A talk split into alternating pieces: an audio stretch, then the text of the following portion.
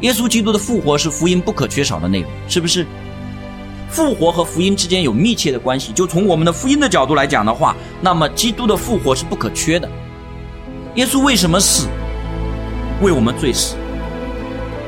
那么又照圣经所说的，第三日从死里复活了。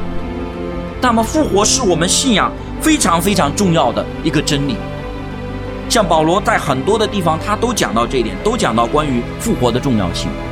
我们要知道这一点的时候，你对福音的认识。对复活的认识就有一个密切的关系。如果我不认识复活，我不相信复活的话，那么我对福音的认识是很有问题。就复活表明了耶稣基督就是旧约所预言的那一位弥赛亚，这就是主耶稣基督要让我们看的神迹，就是福音。所以从这方面来讲的话，我们说你要去看到复活和福音之间的关系，第一个就是基督的复活表明了他就是圣经。所预言圣经所讲的那一位神与人之间的中保，我们唯一的救主。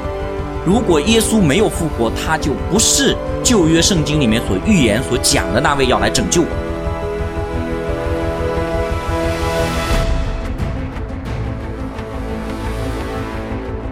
如果基督没有复活的话，他就不是那一位。因为死去的人多不多，弟兄姊妹？一个人如果没有死，能不能讲复活？如果耶稣根本没有死，能不能讲复活？不能，所以耶稣为什么死呢？这里面讲的很清楚，为什么？为我们的罪死，为我们的罪死。所以耶稣为我们的罪死了，又照着圣经上面所说的，第三日复活，照着经上所说的，那么他死了，他要埋葬。圣经上面预言他怎么埋葬的？弟兄姊妹，旧约讲的说什么？就是他死的时候列在什么罪犯之中，然后他埋葬的时候与谁同埋啊？与财主同埋。因为他放在谁的坟墓里面？就是约瑟把他放在一个新挖的坟。这个坟其实约瑟是个有钱人，是将来要用的。然后他放在这个坟墓里，但是他却怎么样子啊？从死里复活。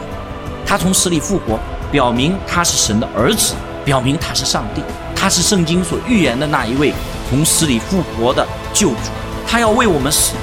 他如果要为我们死的话，他不是人，能不能为我们死，弟兄姊妹？上帝不会死的，永远不会死的。上帝是永活的，人可不可以死？人才可以死。所以他成为人，他才为我们死。耶稣成为人，可以为我们的罪死，为我们罪人死。这就表明他担当我们的罪。然后他又从死里复活，就表明什么？表明他胜过了罪，胜过了死。